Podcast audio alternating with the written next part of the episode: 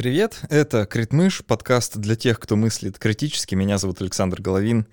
И начался июль, а значит, половина перерыва уже позади. Я уже понемногу возвращаюсь из э, отпускного режима, и сегодня вот э, записываю из студии вам послание. Э, честно скажу, я последние пару недель довольно сильно переживаю из-за третьей волны коронавируса, которая удивительным образом вообще накладывается на волну антивакцинаторских настроений. И получается тревожная такая картина. Жители России массово не желают прививаться, Карантинные меры соблюдаются для галочки или чтобы не оштрафовали, а про сам вирус ходят теории заговора о его якобы искусственном происхождении и вообще черт знает о чем еще. Почти полгода назад, в феврале, я вместе с моим любимым иммунологом Катей Умниковой сделал эпизод о том, почему люди склонны отказываться от вакцинации. И сегодня предлагаю послушать его еще раз, просто потому что актуально. А, если кто-то из вас решит привиться, послушав нас, то значит вообще весь этот подкаст существует не зря. А, кстати, еще там очень длинный послекаст, где мы тоже на очень много дополнительных вопросов ответили, поэтому даже если вы слушали этот эпизод раньше, то включайте ради бонусного контента. А, ну а к теме вакцины и коронавируса мы обязательно еще вернемся в начале нового сезона, просто потому что это необходимо. Ну, еще небольшой дисклеймер. Я спустя меньше месяца после записи этого эпизода, в марте где-то, сделал себе прививку спутником Ви, оба компонента. Вакцину перенес вообще хорошо, чувствую себя прекрасно, коронавирусом так и не болел, и по возможности агитирую и друзей, и близких тоже вакцинироваться. И вас к этому призываю. Поэтому будьте здоровы и приятного прослушивания.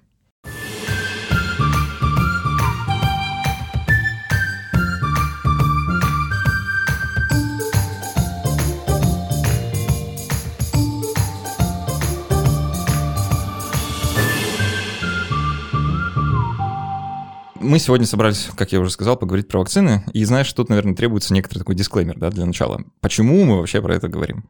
А, небезызвестный в нашей стране Левада-центр, горестная судьба его, а, выпустил не так давно а, социологическое исследование, в котором очень ну, грустно, э, грустная картина нарисована, да. Картина следующая. 58% людей опрошенных не собирается ставить себе прививку «Спутник Ви».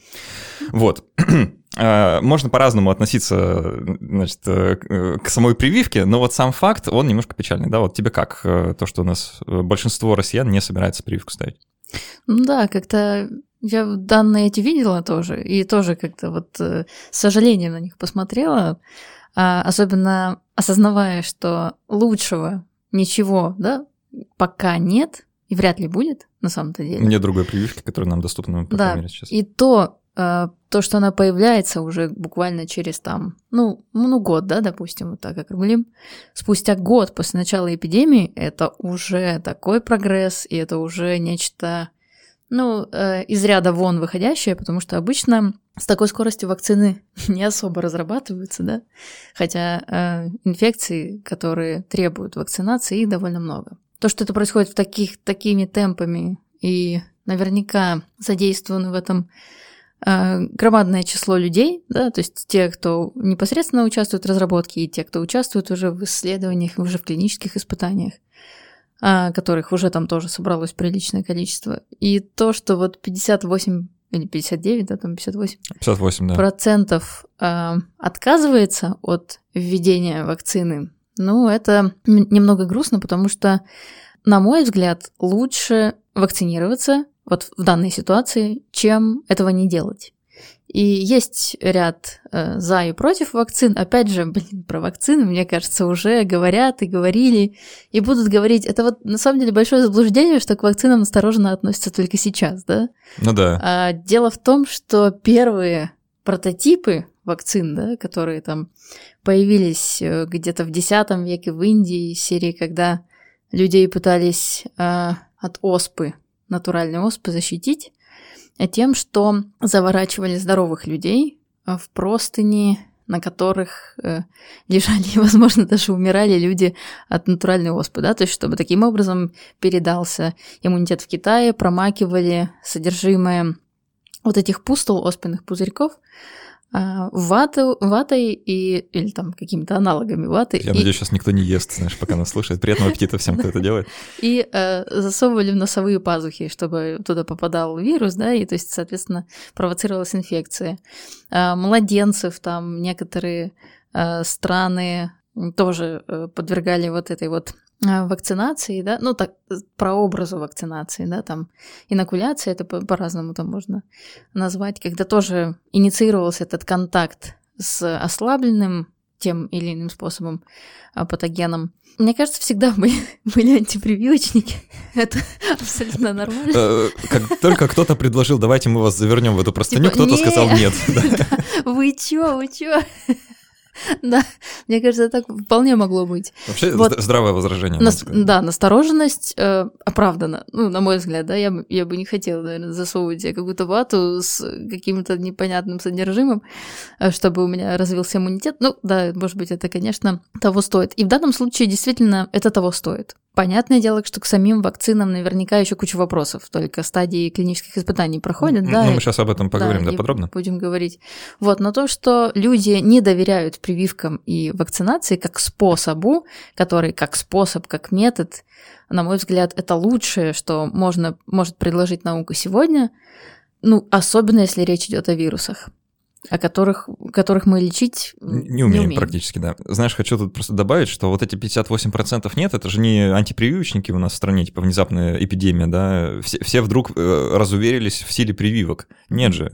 Тут э, дело-то в другом, да, что у нас просто люди тотально государству не доверяют, и все, что исходит, э, ну, условно говоря, если чиновник сказал, да, или там глава государства произнес, значит, дело наоборот, да. Ну, уже, да, протест такой вну- внутренний, да. Да, я, вот, знаешь, э, разговаривал с людьми после того, как узнал а, вот эти результаты, просто с случайными людьми, типа там, с таксистом, да, э, разговаривался и спрашивал, а вы сами-то хотите прививку делать? И мне люди, как правило, говорили нет. Э, И их можно понять. Вообще, знаешь, я должен, наверное, здесь еще такой дисклеймер один сделать. Вот у нас прошел спецпроект про перепись, да, и а, многие написали там в комментах, что а, продался государство. Что это такое, реклама государственного мероприятия, все такое. А, Вот, ну, во-первых, ребят, была не реклама, а спецпроект, есть разница. Во-вторых, э, мы здесь э, полностью свободно говорить все, что захотим, внезапно, да, и э, как бы никто нам во власти не друг, даже скорее наоборот. И поэтому я прекрасно понимаю всех тех, кто к вакцине российской относится плохо. Да, вот, ну, типа, все, что там, путинский пиар-проект, как угодно можно это назвать, без разницы. Я все это понимаю и принимаю. Я, знаешь, могу даже проиллюстрировать, почему, мне кажется, вот это вот 58% настолько огромная цифра, и почему люди э, могут так не доверять э, нашей вакцине. Вот просто за- э, из-за упорства наших пропагандистов, да, и вообще вот такой вот государственной машины, которая пытается эту прививку как бы пиарить Мгм. привычными средствами, да, а, а получается как-то вот наоборот. Вот просто зацени отрывок. Это с официального сайта вакцины э, от COVID-19 российской, э, с официального сайта Спутника. Такая статья.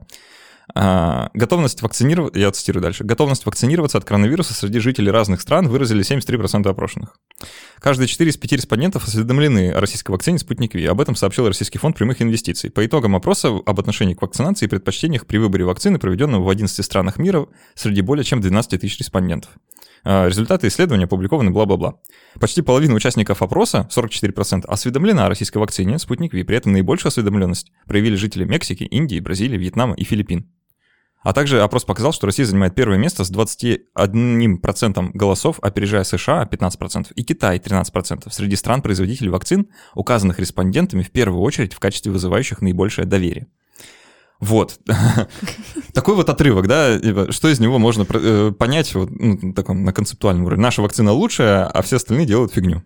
Да, вот примерно это Да. читается, и, честно говоря, ну, Вызывает какое-то отторжение, недоверие, наверное, больше. Не то, что отторжение, это, ну, это вообще какое-то, ну, это безобразие. Безобразие, Э, э, э, Это прям такое глобальное э, общемировое безобразие, которое вот почему-то творится с официального сайта. Такого, конечно, быть не должно, да, и то, что ну, почему, почему не может быть две хороших вакцины? Почему нужно обязательно сталкивать лбами, там, спутник Вис, какой-нибудь модерный, да, или еще с чем? Да, мне бы кажется, лучше было бы, если бы там были реальные цифры, данные, да, по поводу эффективности. Опять же, кричат об эффективности, о высоких очень процентах, тем более, что э, всем, мне кажется, известно, в том числе и производителям вакцин, что уже считается, что вакцина довольно неплохо действует, если 70% Да. ответ, да, то есть Там там, 92 говорят или 85, как- 92, какая разница? там все дела, там просто 96 я недавно последние цифры видела, ну это вообще просто про эффективность вакцин. Вообще ее, судя по всему, имело бы смысл вводить, даже будь она на 50% эффективна, просто ну, да.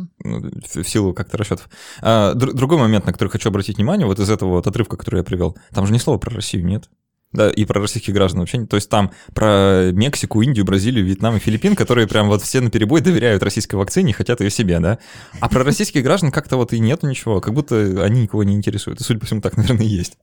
Что привьемся мы или нет, это, в общем-то, не так важно. Главное, чтобы на мировой арене наша вакцина хорошо выглядела. И это, конечно, отталкивает. Отталкивает еще то, что это, в принципе, и я думаю, что все понимают, что это бизнес, вообще-то это, это очень много денег. Это прям ну, колоссальное количество денег. Это гигантского э, масштаба поставки, да, это не просто там вакцины там какие-нибудь сезон, от сезонных инфекций, там, это не энцефалит или там э, грипп тот же, да, ну, вообще это, это реально прям большие количества денег, долларов, э, рублей, евро, юаней, да всего вот чего угодно, да, всех вообще, то есть это, конечно, сейчас тоже исказит какой-то степени ситуацию, и ну вот будем наблюдать, что будет дальше происходить. Как ты думаешь, какие наиболее популярные причины наши с тобой соотечественники называют, когда говорят о том, почему они откажутся от прививки? Сейчас я думаю, что самое популярное, я уже переболел. Вот. Mm. Это вот прям, я думаю, что это будет самое популярное. А, и это такой, знаешь, дает э, отвод. Ну, если честно, я сама переболела, Саш. Вот. И я могу сказать, что я пока не собираюсь, пока, пока не собираюсь вакцинироваться, поскольку э, уровень антител, я померила, собственно, антитела, да, ну, течение там болезни такое было, э, не знаю даже, как, как его характеризовать, но вообще легкое, да, судя по э, там набору симптомов, которые были, то есть никакие легкие у меня там или если даже были поражены, то я особо не заметила этого, да, то есть какие-то такие неприятные очень симптомы, и это все длилось две недели. Это действительно очень э, так тревожно даже. А без обоняния так вообще очень грустно жить, как я осознала. Когда у меня уже просто на пятый день э, заказали еду, муж открывает упаковку с сырниками, и я сижу такая, о, сырники, сырники, это же ванилин, я чувствую запах. А до этого ни кофе, ни апельсины, ни базилик. Серьезно? Базилик, горшочек, вообще. То есть я, я не верила, что такое возможно. Но это правда возможно. Ешь или пьешь это через какое-то время, э, там, чай, когда завариваю, значит, э, кидаю новый пакетик, а потом думаю, зачем я новый кидаю? В принципе, можно старый использовать. Какая разница? Я же все равно пью кипяток. Ничего не чувствую. Э, мне повезло, я считаю, да, с симптомами, с э, всем этим. Знаю людей, в том числе молодых наших ровесников, которые серьез, серьезнее пострадали от этой инфекции. И, конечно, в данном случае игра стоит свеч, стоит все-таки по возможности избегать этой инфекции. Опять же, долгосрочных последствий мы не знаем, да, что будет. Ну, ну смотри, по поводу, по поводу вакцины. А, насколько я успел понять, э, это, кстати, не самая частая причина, которую называют наши вот э, сограждане. Угу. Вообще можно сделать прививку, даже если ты переболел. Да, это, То есть, это, ни, конечно. Никакого, никакого запрета здесь нет, и угу. более того, антитела совершенно разные, угу. потому что вакцина, она на на S, э, S-спайк, да, белок, который внешний. Да, да, в основном его, но в разных типах, там мы, может быть, поговорим, затронем о, о том, чем они там различаются, какие вакцины, ну это уже я, по крайней мере, видела. Э, вопросы такие часто люди задают. Вот, но вообще, да, в основном это спайк, вот этот белок. Да, а если переболеешь, то, э, скорее всего, к другому антигену образуются антитела, то есть они... Ну, я думаю, что там возможны, возможны разные комбинации. Опять же, когда попадает антиген в организм, мы знаем, да, из, собственно, иммунологии, иммунологии, иммунология нам говорит о том, что согласно научным данным, во-первых, образуется может образоваться несколько клонов к одному антигену, да, то есть так, так называемый поликлональные антитела формиру, формируются, да, может быть, э, и несколько клонов, я не исключаю, кстати, такое, и несколько типов э, антител сразу может выработаться, да, и, ну, может быть, один, может быть, ну, там как, как повезет, там еще да, не совсем сложно. очевидно. А еще немаловажная часть, о которой, я думаю, тоже не следует забывать, о том, что у нас вообще-то есть еще и клеточный иммунный ответ против вирусов, да, и вот какую роль и какой вклад Т-клеточного ответа и там НК-клеток, да, натуральных киллеров, которые тоже вообще-то являются звеном врожденного иммунитета, но также участвуют в противовирусном ответе. Вот в какой вклад они вносят в ответ, тоже вот вопрос. И я не знаю, как это вообще измерить можно. Мы многого не знаем. Да. И это, это как раз то, что мы многого не знаем, это как раз есть самая частая это причина, которую люди называют, э, когда отказываются от прививки. Они говорят, что хотят дождаться окончательных испытаний. Ну, там долго придется ждать тогда. Ну вот давай обсудим, почему, возможно, их ждать не стоит. Э, для начала, наверное, стоит сказать, как вакцины вообще испытываются. А, да, это там от этапов придумывания схемы, да, как эта вакцина может подействовать, и выбора носителей, выбора адювантов, выбора консервантов и множество компонентов. Понятное дело, что вакцина э, содержит не только антиген, да. Много вопросов, кстати, Саша, я встречала к консервантам, например, вакцин. Да, многодозные флаконы, которые экономически более выгодно производить. Часто используют э, производители э, какие-то консерванты типа мертиолата, вот, который там... Ртуть, которая всех пугает. Ну, она, она часто, да, пугает людей, которые, вот, там ртуть еще, вводить себе ртуть, но а ничего, что мы ходим рядом с дорогами, и там ее как бы... Мы ее вводим в себя буквально с каждым вдохом. Да, да, с каждым вдохом, и как бы ничего, ну, как бы чего, наверное, но об этом мы как-то не задумываемся. Да, это уже разговор о том, что мы уже нашли какой-то вид вакцины, да, какую-то придумали есть, конструкцию. У нас есть конструкция, которая теоретически да. может сработать. Да, опять же, нужны испытания.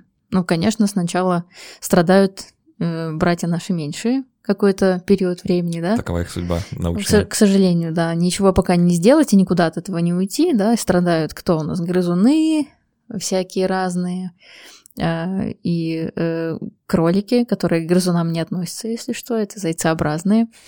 И еще есть... Внезапный урок биологии. И еще есть, э, конечно, приматы, на которых тоже проводят испытания вакцин. Это очень дорого, это прям ужасно нерентабельно, но это один из таких важных этапов. Вот. И уже последующим, след, последующим нужно, чтобы вакцина прошла клинические испытания. На и людях их, уже. Да, уже на людях. И их там как минимум должно быть три фазы. Да? То есть первая, вторая, первая, вторая часто совмещенные бывают, и третья. То есть и отличается это все только, а, как я понимаю, в основном количеством людей, которые принимают участие в исследовании. Да, опять же, есть требования к тому, чтобы а, ослеплялись участники испытаний. То есть означает, что они не знают, ввели им э, вакцину или плацебо. Да? То есть это неизвестно. Но вот в таких условиях, э, в пандемии, да, вообще то, что существует еще плацебо, мне пока, среди э, каких-то групп, э, вообще я понимаю, что это абсолютно нормальная практика, это хорошо, но не знаю, в таких военных условиях, может быть, можно было без нее даже обойтись. Mm-hmm. Ну, то есть тут вопрос... Знаешь, э, тут реальность, она скорректировала наши да. практические планы, наверное, вот как раз об этом скажем. А, первые две фазы, они больше посвящены безопасности. Вообще, да, то есть ЛД, конечно, никто не будет мерить, да, летальную дозу. Эм, это уже все прошло на животных, эти все вещи уже э, известны, вот, поэтому никто не будет такие страшные исследования. Просто есть тоже байки про то, что вот там люди умирают на, во время клинических испытаний, все дела. Я иногда читаю, думаю, боже ты мой, ну какой кошмар. Вроде бы уже все понятно, как это все проводится, да? За время этих фаз становится понятно, э, вообще работает ли на людях. Это фаза первая, вторая, обычно, когда отсеивается львиная доля не только вакцин, да, но вообще многих лекарственных препаратов. В принципе, всего, да. Да, то есть вот это прям такая вот ключевая фаза, и очень важно провести ее правильно, чтобы не угробить а, в третью а, фазу. Отсеиваются из-за того, что есть побочные эффекты или просто небезопасно? Ну, э, там, да, во-первых, конечно, всегда э, вопросы безопасности и эффективности. Вот, то есть если эффективность была показана, э, в каких-то... Там, я думаю, что уже каждая группа исследователей, которые проводят клинические испытания, они уже как-то согласуют а, вот этот вот процент да, эффективности. Но я думаю, что он должен быть не менее 60%, а иначе, ну, не знаю, смысл есть ли вообще в, таком лечении или в такой профилактике, да, ну, в данном случае, если мы говорим о прививках от коронавируса. В последующем, после того, как было показано, что да, это безопасно, да, это эффективно, уже берутся более масштабные проекты, и э, в исследования подключаются уже тысячи человек, и, соответственно, тоже определенным образом они там ослепляются, какие-то есть э, группы, которые получают действительно вакцин, какие-то получают плацебо, вот эти вот, знаете, мантра, которую любит доказательная медицина везде. Двойное говорит слепое. двойное слепое, плацебо-контролируемое, рандомизированное, да. Вот действительно это все имеет место быть. Конечно, это очень дорого, конечно, это очень долго, но вот в масштабах такой вот пандемии, которую мы сейчас наблюдаем, все это пытаются ускорить. И действительно, большие клинические испытания сейчас проводятся, и интересно бы ознакомиться уже с их результатами. А, Вот эта третья фаза а, в случае с вакциной а, Спутник Ви, и, кстати, с другими вакцинами вроде похожая история произошла, ну, как сказать, не задалась, да, мягко скажем. То есть, когда пришла пора исследовать вакцину, так уже в живой природе, что называется, да, взять большую группу людей, поделить на экспериментальную группу и контрольную группу, да, ввести вакцину кому-то плацебо и посмотреть, какой процент заразится там и там, чтобы выяснить эффективность вакцины вот в условиях э, реально гуляющего вируса, да.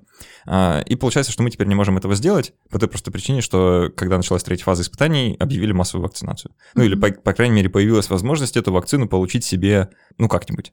Да, я даже слышала о том, что э, те, кто участвовал в испытаниях, просят их расслепить.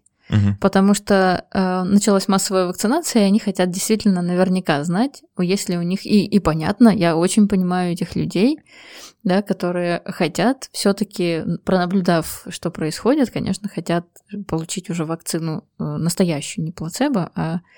И это тоже противоречит множеством э, положений, согласно которым должны проводиться клинические испытания. И я думаю, что тут надо как-то решать этот этический вопрос в том числе. Ну да, это как раз проблема, что люди пошли, и те, кто получили плацебо, просто провакцинировались, потому что, Да. ну, естественно, Да, да. да, Представь- конечно. поставьте себя на их место. Мгм. И таким образом мы оказываемся в ситуации, когда мы не сможем узнать, а, какова реальная эффективность этой вакцины вот в реальных условиях. Просто не узнаем. И, судя по всему, никогда, да, по крайней мере, в ближайшем будущем ждать этого точно не стоит. И э, 30% людей, проходивших вот опрос Левада-центра, они говорят, что как раз это причина, по которой они откажутся от вакцинации, что хотят дождаться окончательных испытаний.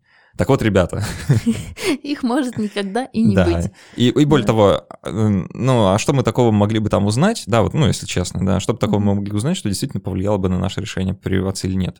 Ну, вроде ничего, потому что, ну, да, там конкретные проценты эффективности этой вакцины, они важны для экспертов, да, и важны там для планирования каких-то масштабных мероприятий по вакцинации всего человечества, но, ну, вот лично для меня 76 у нее там эффективность или 86, ну, без разницы, да, Мгм. по идее должно быть, то есть э, так или иначе это все равно лучше, чем риск заразиться. Мгм, мгм. Так что аргумент не очень. А как ты думаешь, какой второй по частоте встречаемости аргумент против? Ну, наверное, какие-то побочные эффекты. Бинго, в точку. 26% людей боится побочных эффектов э, от вакцинации. Давай подумаем, что же за побочные эффекты таких пугают. Ну, да, конечно, любое лекарственное средство не лишено побочных эффектов, да, и любая... Любое действующее Любое лекарство. действие, те- тем более. Вот. Вакцины, вакцинация тоже не исключение. Конечно, сейчас такое вот все очень масштаб приобрело, всемировой, да, и вот это вот, э, мы говорили как-то с тобой об истерии, да, Да, почти год вот, назад. Почти год назад, да. И вот все и я помню, да, что мы обсуждали, конечно, довольно весело. Вот, и э, год прошел, мы здесь сегодня, да, и опять же ведем разговор тоже в том числе об истерии, связанной с вакцинацией. В данном случае вот эти все эффекты э, побочные, они не настолько ужасны и плохи, и настолько, как бы сказать, опасны для жизни, как сам вирус, как само заражение, да, и, конечно, последствия э, инфекции гораздо серьезнее, перенесенной инфекции гораздо серьезнее, если перенести еще удается, да, то есть мы знаем по статистике, что далеко не всем удается пережить коронавирусную инфекцию. Они гораздо серьезнее, чем э, побочные эффекты. Ну, это, мне кажется, в данном случае вот это вот выражение «игра стоит или не стоит свеч», да, вот так здесь игра стоит свеч. Э, это же, кстати, такое, ну, это универсальное правило вакцины, оно такое и должно быть. есть... Вообще-то да. То есть, как бы, если бы не говорили о коронавирусной вакцине, так можно было, в принципе, про любую вакцину сказать. Да, есть побочные эффекты, я на себе испытывала от энцефалита, очень неприятные, от ключевого энцефалита, когда делаешь прививку, у меня организм реагирует, я сразу погружаюсь в какое-то такое сонное состояние, ужасно болит голова, и я просто в этот день э, иду, я знаю, что я больше ничего не буду делать, я просто иду, отсыпаюсь. Вот. А на следующий день все хорошо.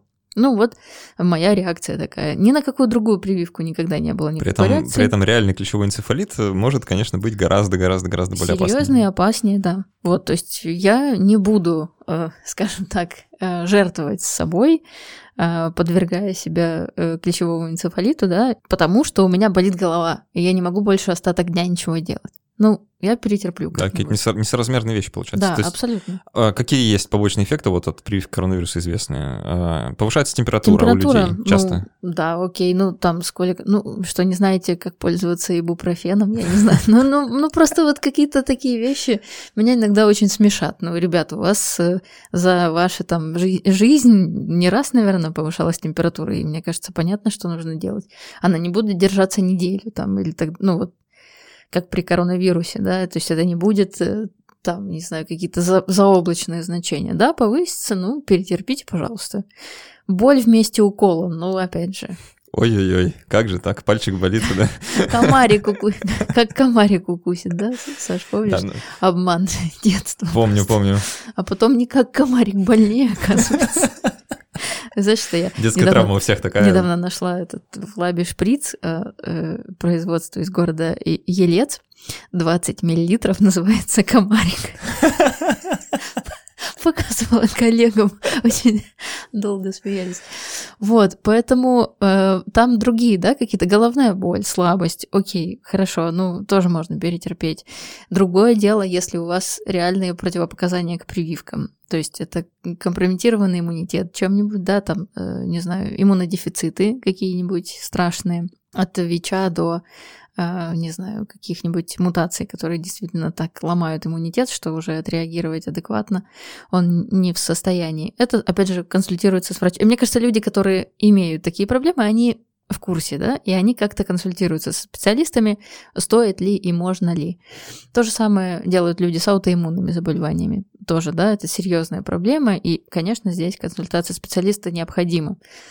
Люди, у которых ярко выраженные аллергические реакции, вплоть до отека, да, квинки, и это, конечно, страшные вещи, конечно, тут тоже, я думаю, что люди ориентируются и э, каким-то образом решают эти вопросы. Но для тех, кто боится там аллергических реакций, ну, э, вакцина, ну, прививка делается в медицинском учреждении. Да, и там Под присмотром врачей. Врачи. И, как да. правило, ну, в том, что касается разного рода аллергических реакций, особенно таких острых, но мы умеем их снимать и купировать, в принципе. Да, то есть врачи знают, любая медсестра знает, что нужно делать при этом, поэтому в любом учреждении есть адреналин, шприцы, да, и так далее. Можно, мне кажется, это все купировать. Это, конечно, да, э, жестко будет, но если вдруг... Это, это супер редко. Да, да, это, да. Это, это действительно единичный случай. Опять же, вот люблю эти заголовки в СМИ, да, когда они пишут, что вот при вакцинации от коронавируса там Сейчас после, много точнее, такого, да. умер такой-то человек. Слушайте, ребят, вы думаете действительно, что люди вообще не умирают в ходе вакцинации, да? То есть, конечно, это случается, но это такие редкие случаи, что просто, я не знаю, там один на какой-нибудь там десяток ну, миллионов. Другой важный момент э, заключается в том, что то, что человек умер после вакцины, не значит, что он умер из-за вакцины. Вот, вот, вот да, кстати, я помню тоже этот заголовок, да, потом, когда поподробнее начала э, искать причину смерти, оказалось, что она вообще не связана с вакцинацией, да, то есть как бы, ну, не знаю, там вплоть до того, что пошел человек и сделал э, себе вакцинацию и там рояль кирпич, на голову упал, кирпич да? на голову упал, да, и вот вот вакцинация там была причиной. Ну это известная логическая ошибка, да. она свойственна людям, и, к сожалению, разные недобросовестные журналисты как-то ее эксплуатируют ради громкого заголовка и это кликов да. в интернете. Ну что поделать, в таком мире живем, да? Но просто важно иметь в виду, ребят, если что-то случилось после чего-то, это не значит, что это что одна причина, а другое следствие. Да? Угу. А, все люди, которые когда-либо работали, умерли Да? Точнее, все люди, которые умерли, когда, когда-то работали или наоборот. В общем, от работы умирают, поэтому да. э, все это вредно, да, нужно прививку от работы сделать. Вот, так что нет смысла особо бояться побочных эффектов, э, какие бы там страшные не были, даже если они были страшнее, чем вот они есть сейчас уже описанные, да, в принципе, это все равно, наверное, имело бы смысл, даже будь они чуть серьезнее. Э, другой момент, кстати, заключается в том, что мы же уже живем в условиях ну, такой, ну, не сказать тотальной, но массовой вакцинации, да, у нас э, большое количество людей получают вакцину. Если бы существовали какие-то реально серьезные распространенные побочные эффекты, мы бы уже об этом знали, да. Учитывая то, что мы только что сказали, газеты бросаются с громкими заголовками на любую мелочь. Угу. Если бы случилось что-то реальное, ну, мы бы об этом узнали тут же. Наверняка, да. Мне кажется, что, опять же, были в истории э, случаи, когда отзывали вакцины, да, да. то есть это, это действительно буквально в считанные там э, недели становилось ясно, да, то есть что там Э, лихорадки Денге, по-моему, какой-то да, был в скандал в 2017 году, да, что э, и от э, ротовирусной инфекции какая-то была вакцина, которая инвагинацию кишечника вызывала. То есть ее тоже сразу отозвали. Вообще за этим очень пристально следят. Качество, лицензирование. То есть, да, сейчас это все ускоряется, в плане именно коронавируса, да, и там ВОЗ иногда идет на какие-то уступки, в плане исследований и так далее. Ну, то есть там, длины, количество участников и так далее. Но, тем не менее, все равно э, на таком большом количестве людей было бы сразу понятно, что если действительно какие-то серьезные противопоказ... э, побочные эффекты, вот, и я думаю, что действительно это все всплыло. Вот, кстати, хорошо, что ты про это сказала, а, про сроки. Потому что, честно, если бы мне год назад кто-то сказал, что через год я буду сидеть и обсуждать вакцину от коронавируса, я бы сказал, вы чё? Должно пройти лет 6, а то и 10. Да-да-да. А, потому что это обычный срок разработки, да? Да, да. А что случилось? Э, как это вообще стало возможным, что вот прошло меньше года, mm-hmm. да, и несколько вакцин появилось, да? По-моему, чудо, что оно случилось одна, что вообще кто-то сумел что-то такое придумать, сделать, разработать, и оно работает, это потрясающе. За такой короткий промежуток времени остается только аплодировать и вставать в очередь на вакцинацию, да? А то, что их несколько, так это вообще да, так можно еще и выбрать. Ну, да. можно было бы, если бы не оно. Ну, Нет, да. выбрать нельзя, все-таки выбор ограничен, по крайней мере, пока. Да. А, ну, но, да, но сроки поражают. Как, э, как такого добились? Э, вот, вообще, как это возможно так, так сроки ужать? С 6-10 лет до за полгода сделали и вот уже выпускаем. Ну, Саш, вот у нас тоже недавно относительно, да, если можно так сказать, был опыт с Эболой, ну, в смысле, у нас, у человечества, да, опыт... В 16-м году, по-моему. В 16-м, да, по-моему, там 15-16 год. Сейчас я, к сожалению, точно не помню, но я помню, что там тоже довольно быстро появилась векторная вакцина, такого, в такой же тип э, используются вакцины, да, вот как раз спутник. Это тоже векторная вакцина. Там эффективность тоже была довольно высокая. В общем-то, я, как я поняла, судя по сводкам новостным, вроде бы удалось локализовать а, этот очаг, э, и не случилось пандемии, да, а были только эпидемии. Таким образом, уже была какая-то база. То есть вот этот Не, не первая наша Родео, да, да, мы уже знаем как. Опять же, такой же подход использовали, как с Эболой, да. А, подумали, что, ах, ну, если это все так работает и эффективно, то почему бы не попробовать взять тот же вектор, но поставить туда а, что называется, материал коронавируса, да, то есть там был материал а, вируса, который вызывает эту лихорадку, а, а в данном случае давайте сменим пластинку, что называется, да, и поставим ему этому вектору материал генетический от коронавируса. Ну и вот, в общем-то, в какой-то степени довольно эффективно это получилось, да, если это уже все-таки работает, вводится и такие масштабные исследования, то есть не безосновательно. Это, это, это не из серии, а что у нас там есть? Ну ладно, давайте все что угодно. Да? Сначала БЦЖ хотели, да, всем, потом полиовакцину, вот эту живую, которую... Давайте всех их сейчас вот э, занесем всем людям, и БЦЖ, и э, полио, посмотрим. Что да, что-нибудь будет работать. Но там есть, были какие-то предпосылки. Понятное дело, там, что стимуляция иммунитета даже врожденного, да, и со стороны врожденного тоже есть какие-то свои борцы, которые могут поспособствовать тому, что инфекция будет полегче протекать, а может быть и вовсе не будет ее. Вот, ну то есть это тоже там были какие-то основания, но они недостаточно, на мой взгляд, э, убедительно. Хотя там выброс интерферонов, наверное, все-таки это хороший такой довод, да, вот вакцину ввели, выброс интерферонов, целом системный.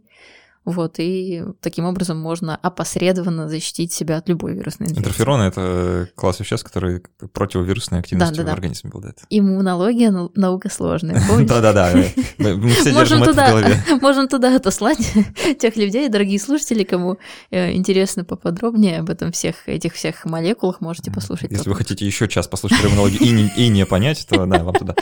А, слушай, у меня, знаешь, вот такой вопрос в связи с э, вот этими чрезвычайно быстрыми сроками исполнения вакцин. А не научит ли это нас плохому? Типа, знаешь, вот сейчас вся эта история закончится, и мы такие, а теперь-то можно 10 лет не делать, может, можно по-быстренькому, как, как вот э, в эпоху коронавируса, помните, вот мы же за год сделали, и ничего. Может, давайте э, и все теперь будем так делать? Почему нет? Хм. Какая причина возвращаться обратно к более строгим протоколам? Ну, более строгие протоколы все-таки позволяют более эффективные и безопасные лекарства получать, Саш. Ну, как минимум, да. То есть мы сейчас в таком, если можно так сказать, в режиме военного времени, да. То есть нам Ну да. нужно ускорить, нам нужно быстрее и как-то погасить это все, потому что там еще и из Британии идет какой-то э, новый штамм, и не исключена возможность, что еще какой-нибудь житель Китайской Народной Республики захочет э, опять сварить летучую мышь. Ну, то есть это всегда есть, э, и такие, точнее, не доварить летучую мышь, да, есть всегда такие вероятности возникновения инфекции. И вообще-то, на самом деле, что это мы к летучим мышам прицепились? Коронавирусы не только у летучих мышей есть, если что. Да? То есть это действительно э, такая группа вирусов, которые прекрасно себя чувствуют в разных млекопитающих. Э, Вот норки недавно тут тоже пострадали, несчастные. Вот прекрасно жил коронавирус у норок. А то, что э, с такой скоростью научились разрабатывать вакцины, это очень хорошо. Однако все же думаю, что будет это использоваться в исключительных каких-то случаях. Но в данном случае это исключительный. Вот. Но с другой стороны, я понимаю, да, аргумент, зачем нужно столько времени, да, чтобы эффективную вакцину разработать вот прям за год. Опять же, вопросы будут только к проверяющим, мне кажется, э, органам, да, которые будут отслеживать и сертифицировать эти вакцины. Если они действительно будут произведены в короткий срок, но они будут суперэффективны и безопасны, то почему бы нет? Но все-таки я думаю, что основные этапы, они также останутся. Как думаешь, эта история с коронавирусом и разработкой вакцины, вообще таким общим мировым, знаешь, помешательством на разного рода вот этих вот вакцинных делах, они как скажутся на вот этих антивакцинаторских настроениях в мире, да? Потому что ВОЗ же объявляла, что противники прививок — это там одна из угроз э, безопасности человечества. Да, помню такую, да. Как думаешь, э, вот станет больше или станет меньше людей, кто против? Меня недавно посетил вопрос, случайно вот я просто подумала, интересно, а антипрививочники прививают своих домашних животных, Саш? Ого, вот этот вопрос. Прикинь? Вот я как недавно думала просто... А, да, собакам, слушай, Вот- положены вот всякие на- прививки. Например, ли, да. Вот Мгм. просто... И тогда мне интересна их мотивация. Не пускают в самолет перевести животину? Или, или что? Э, То есть вот, вот реально, если есть у кого-нибудь э, друзья, такие знакомые, э, пожалуйста, э, дорогие слушатели, спросите у них, прививают ли они... Расскажите нам, Э, да. Да, и расскажите нам, прививают ли они домашних животных. Вот. А по поводу количества их, но э, много, да, шуток уже было про то, что это демоверсия мира без прививок и так далее. И мне понравились шутки, эм, тоже в интернете видела э, на тему того, что э, ну, между прочим, э, волны э, эпидемии чумы и оспы сами по себе проходили. И комментарий такой, ну, вообще-то они выкосили там чуть ли не треть Европы, да, а то и больше. А так, да, конечно, проходили. Вот. Если честно, Саша, я думаю, что вряд ли что-то изменится. Вот Да? правда. Да, я думаю, что э, такие вроде бы масштабные, да, затрагивают уже всех. То есть я думала, что, э, как говорят, нет э, э, неверующих людей, да, да, там, верующие люди появляются в окопах, да, когда начинают стрелять, то мне кажется, эта ситуация немножко не про это даже, да, то есть в данном случае я не знаю, что должно произойти, чтобы анти, э, вот это вот э, прививочное движение каким-то образом пересмотрело свое отношение к прививкам. А, Думаю, что у них есть свои доводы на этот счет, и вряд ли что-то изменится. Хотя, конечно, хотелось бы, потому что это довольно большое количество людей. И, конечно, чтобы создать вот этот вот 85% Всемирная организация здравоохранения обычно следит за тем, чтобы иммунизация, уровень общей иммунизации был 85% мировой, да. И, конечно, нам бы хотелось, эм, чтобы люди, которые по каким-то причинам действительно серьезным не могли, э, могли э, э, быть отстранены да, от прививок, то есть им по показаниям действительно нельзя делать прививки, мы хотели бы, чтобы они были защищены. То есть вот этот вот уровень позволяет создать буфер, который может обезопасить людей, которые э, не могут получать э, вакцину. Нам бы можно было бы их спасти. Но вот эти вот э, антивакцинаторы, да, которые, как правило, довольно здоровые, даже иногда здравомыслящие люди во всех остальных вопросах почему-то пренебрегают э, такими простыми, на мой взгляд, процедурами, которые могли бы спасти большое количество людей. Да, даже не обязательно лично вас, а да, типа, да. за себя из этого парня, да, да как это про... Ну, когда вот мы сейчас делаем вакцины, да, мы действительно делаем за себя из этого парня, создавая такой буфер для тех людей, которые иммунокомпрометированы или у них, э, например, какие-нибудь онкологические заболевания серьезные. То есть это все могло бы их спасти, помочь им. Вот мне лично кажется, что вот эта вся история с коронавирусом, она на человечество довольно сильно повлияет, и вообще уже повлияла, да, и в целом мне радостно наблюдать, как люди вокруг начали, знаешь, очень сознательно думать на тему того, где, как, сколько и как тщательно мыть руки. Меня это радует каждый раз, когда я вижу человека, который пришел куда-то и такой, а, а где здесь руки помыть? И тут же побежал. Я никогда такого раньше не замечал, что люди действительно об этом думают и беспокоятся. Это, это здорово, да, что нас эта история чему-то все-таки научила.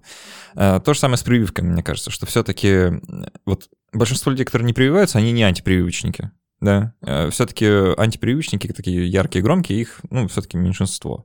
А так есть большое количество людей, которые просто, ну, там, сомневающиеся, или, знаешь, э, которые просто ну, что-то услышали и приняли на веру, да, и не стали разбираться дальше, потому что некогда или еще что-то. То есть э, они не то, что там, это не мозгом поврежденные люди, да, это нормальные, обычные, здоровые, разумные существа, которые просто, ну, там, в силу определенных обстоятельств не получили информации или как-то ее неправильно восприняли. А, и вся вот эта мировая движуха, она может как-то вот этим людям подсказать, что а ничего страшного в вакцинах нет, в принципе, да, вот на примере коронавирусной. В очередь люди за ней становятся, да, и понятно, что ну, миллионы мух не могут ошибаться, да, как, как это говорится. А тут волей-неволей задумаешься, а может и другие прививочки-то тоже ничего. Ну, может быть, да, вот этот вот масштаб э, убедит людей. Опять же, есть... Э, ну, кто-то скажет, что это Билл Гейтс всех чипирует. А, да, конечно, я совсем забыла про эти доводы, конечно, они же все еще есть. Вот. И, конечно, э, люди, ну, как минимум, они задумаются, я думаю. Вот. И это уже может э, положительно сказаться на уровне общей иммунизации, да. А может быть, на них это подействует, а, нужно сейчас, да, потому что сейчас вот действительно так плохо, и а, нужно сейчас просто вот пройти вакцинацию от этого дурацкого коронавируса, и потом уже забить на это все дело. Такое тоже может быть. Интересно, чем руководствуются люди, которые делают прививки? Ну, вот вообще. То есть я имею в виду, как, как они себе это объясняют. Вот мне бы хотелось э, тоже об этом как-то поспрашивать и узнать действительно, почему. Не потому, что там э, детей в садик не эм, возьмут, это да? какая-то странная причина. Да, да, то есть не потому, что там, я не знаю, на работу надо прививочный сертификат. Я надеюсь, что все-таки большинство делает это сознательно. Действительно, для того, чтобы уберечься от опасных инфекций. Для того, чтобы не использовали лишний раз антибиотики, которые могут... Э, да, сейчас мы говорим о вирусах, тут внезапно антибиотики. Э, я еще раз повторяю, что антибиотики абсолютно бесполезны при вирусных инфекциях. Это тоже, кстати, такая большая беда в связи с коронавирусом, да. Опять же, лучше вакцину сделать, сделайте вакцинацию и не пейте антибиотики, пожалуйста. Хотя бы вот для этого это очень, э, тоже очень полезная штука. Если вы не любите пить антибиотики, о, сделайте вакцинацию. Можно вот так сказать даже. Прям, знаешь, прям э, думаю, сейчас вот люди так э, воодушевятся, о, от чего бы еще вакцинироваться, да, и тут возникает mm-hmm. э, масса идей, что, оказывается, да. можно обновить привычку от того, привычку от всего, и, оказывается, все это можно сделать, было бы желание. Э, давай про, про себя скажу. Э, я еще не вакцинировался, но по той простой причине, что не смог вакцину достать. Э, пока в Петербурге это сложно, только в нескольких районах города можно, и то только там как-то жутко по прописке, вот, по прикреплению к этой поликлинике. В общем, как-то по-дурацки все. Поэтому пока сижу, э, трясусь и жду. Вот, но а, хочу тебя спросить, э, так как э, ты переболела и пока ну, про вакцину не думаешь, но а, представь, что у тебя есть родственники, друзья, знакомые, да, кто говорит, а я вот не буду делать прививку. А, как бы ты попыталась их убедить, вот сейчас, в лице нашего слушателя, да, чтобы эту прививку все-таки сделать? Какой аргумент бы привела? Ох-ох-ох. Да, ну, э, насколько близкий ты мне человек, да? Давай, а, на градацию.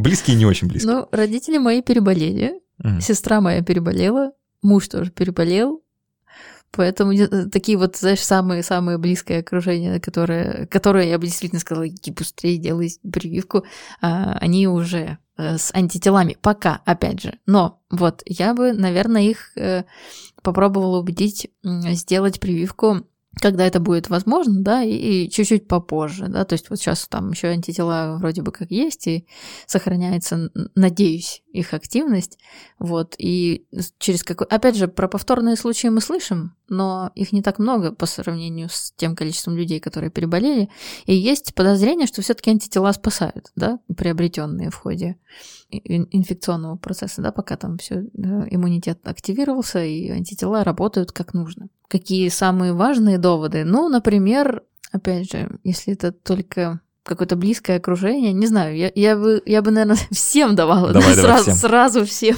потому что э, в данном случае имеет э, смысл только вот действительно такой вот масштабный подход, да. Э, люди, если вы хотите скорее снять маски, перестать вот это вот э, ограничивать себя в походах в театр, кино, э, на разные всякие массовые мероприятия, концерты в том числе, сколько бы пропустили всего этого. Ой, много, ой, я очень хочу, да. Вот, я хочу. тоже очень хочется вот вообще вот этой вот движухи, да, которая была возможна. Если вы хотите уехать за границу, погулять куда-нибудь, просто попутешествовать нормально по России, без всяких вот этих вот ограничений и в самолете сидеть три часа в маске, это такая жесть. Просто, если вы хотите скорее вот это все вот прекратить, пожалуйста, сделайте вакцинацию. Я просто уже какие-то банальные вещи говорю. Мы уже тут с Сашей про иммунитет э, говорили какое-то время, да, длительное, что вот нужно, потому что что опасно и так далее. Э, ребят, если вы хотите просто каких-то комфорта банального и скорее, чтобы это все закончилось, Сделайте вакцинацию. Ну, потерпите, ну, вы эту боль вместе да. укола, ну, в конце ну, ничего концов. страшного с вами не произойдет. Реально, вот просто я сейчас ехала в такси и думала, боже, как достала эта маска. Я уже не могу, у меня уже аллергия просто на нее. Ну, э, к слову сказать, э, вакцинация и наличие антител не освобождают от, от обязанности носить маску, да. Да, да, это правда. Как-то не парадоксально и не печально, но тем не менее маску носить все еще придется, но чем быстрее мы все вакцинируемся, тем быстрее это действительно пройдет, так что да. Да, конечно, конечно. Именно вот к этому посыл, да, то, что понятное дело, что коронавирус опасен, и мы уже говорили об этом, и никто не знает э, в долгосрочной перспективе, что происходит, да, при обострении хронических заболеваний это уже показано, это уже было прям выявлено, что обостряются хронические заболевания при, после перенесения коронавирусной инфекции. Это уже прям факт, доказано. Вот, а что происходит дальше, потом и... Знаете, если этот друг будет сезонным у нас, то тогда тем более имеет смысл сделать э, эту э, вакцину, потому что если этот э, наш теперь, э, как-то мне все еще смешат, новая коронавирусная инфекция, так уже, уже вроде год прошел, какая же она новая. Вот, если все-таки этот наш новый друг будет с нами дальше, да, как и э, грипп, как и другие виды инфекций, там, э, корь, ветрянка, не знаю, ну, все что угодно, вот, спутники наши, то, конечно, стоит тогда вакцинироваться, чтобы избегать вот этих вот тяжелых последствий встречи с ним. У нас в гостях была Екатерина Умникова, кандидат биологических наук, старший научный сотрудник Института экспериментальной медицины и вообще наш любимый иммунолог. Катя, спасибо большое, О, что пришла. спасибо, спасибо вам большое. И, Саша, тебе за приглашение, и слушателям. А, я, я напомню несколько вещей. Во-первых, мы с Катей уже не в первый раз э, записываемся, и есть несколько потрясающих выпусков, которые мы записывали, например, год назад говорили про то, что «А, не переживайте про коронавирус, нормально все будет». Ой, неловко получилось. Да, да, упс. А, ну, ничего страшного, зато мы э, способны признать свои ошибки, да, Да, как ты это сказать, правда, что да. мы тогда не рассчитали. Ну, ничего. Правда. А ну, мы говорили, что никто не знает, но, скорее всего, ха-ха. Вот. И теперь, и когда я помню, с Сашей то- тоже потом переписывались, типа, Саш, ну чё, какие дела? О, боже мой. Да. А, помимо этого мы и про иммунитет э, говорили много, совсем недавно, кстати, да, еще в конце прошлого года. А, тоже можно послушать, я ссылки оставлю в описании. А, помимо прочего, у Кати есть замечательная книжка «Как, как работает иммунитет», которую нужно прочитать, нужно купить обязательно и вообще поддерживать отечественного производителя научно-популярной литературы. А так все, спасибо, что были с нами. До встречи через неделю и пока.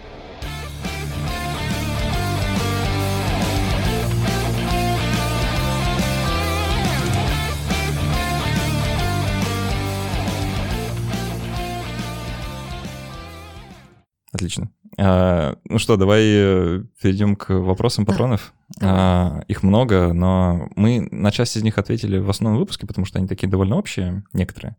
Некоторые суперсложные. И если мы чего-то не знаем, мы, ребят, честно будем говорить, что не знаем, потому что всего знать нельзя.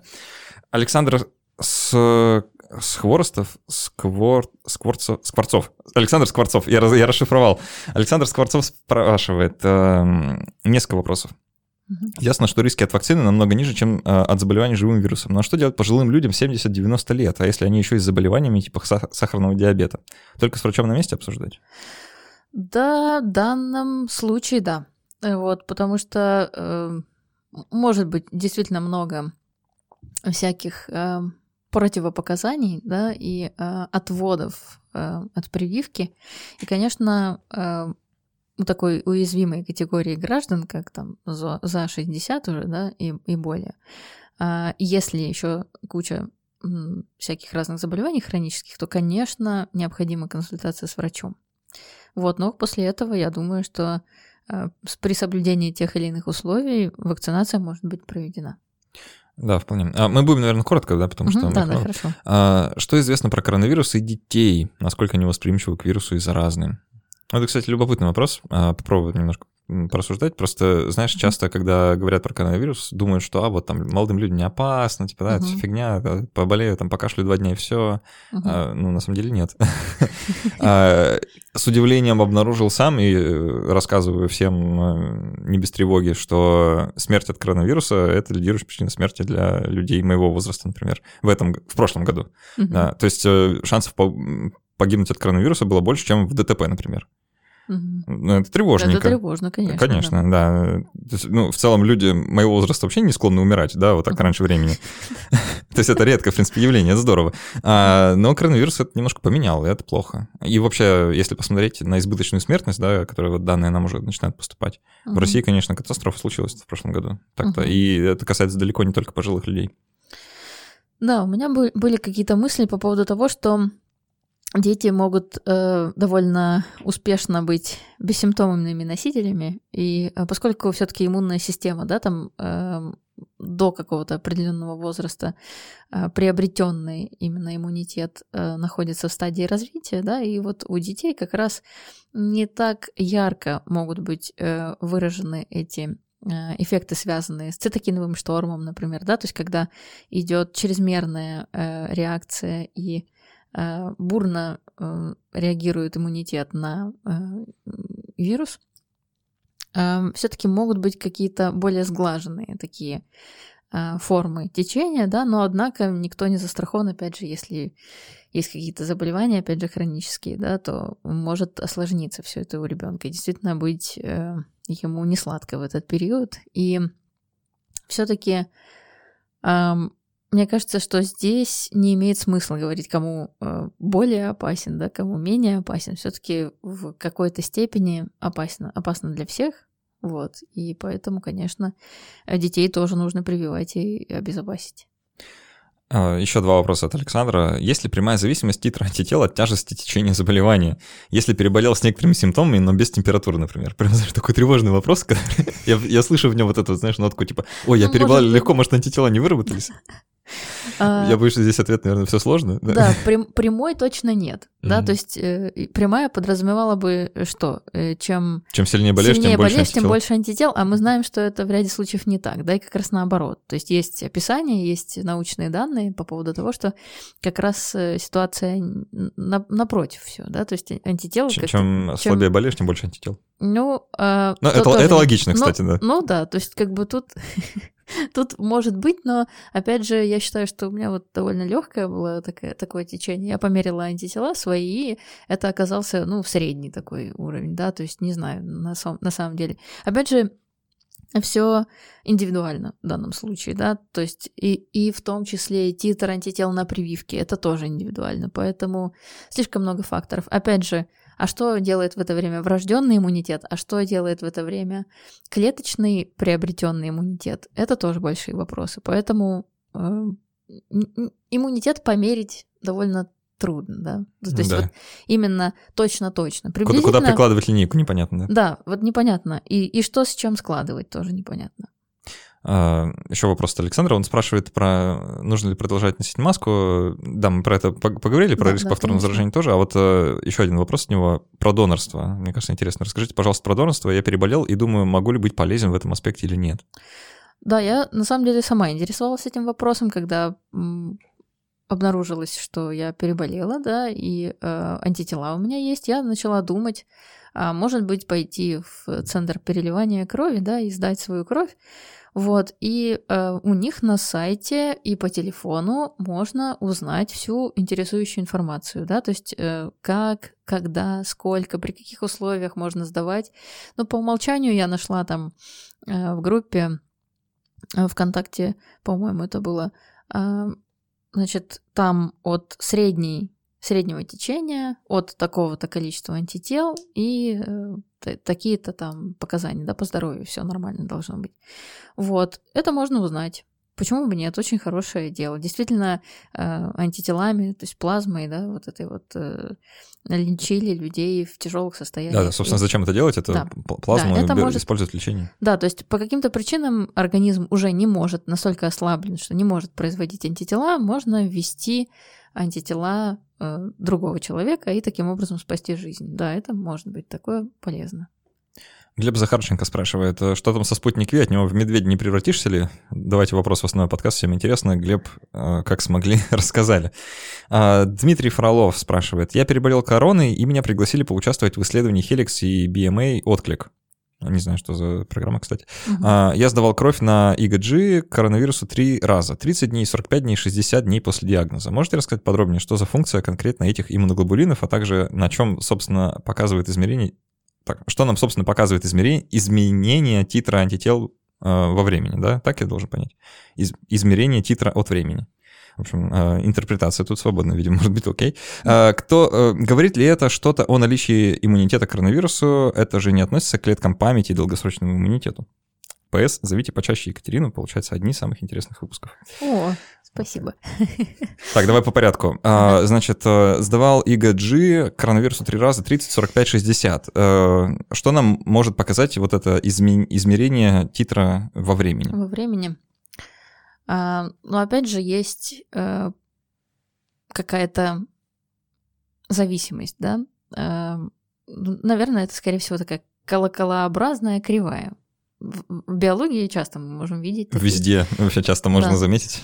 А, то есть э, это как раз эм, кривая, которая показывает с течением времени, сколько э, выработалось антител. То есть после э, заболевания э, человек перенес заболевание, у него э, активировался э, в, в это время иммунитет, э, в частности, его приобретенное звено, и продуцировались антитела. И вот этот вот э, временные эти промежутки 30, да, 45 и 60 как раз показывают, а, насколько долго сохраняются а, титр антител и насколько он высокий вообще. То есть э, по некоторым данным почему-то антитела против коронавируса а, исчезают через там пару месяцев, да, были какие-то такие данные, я помню, э, были заголовки, опять же, громкие, потом какие-то даже исследования на эту тему, что антитела против коронавируса живут там 2-3 месяца. и все. И потом вжух. Я на самом деле хочу еще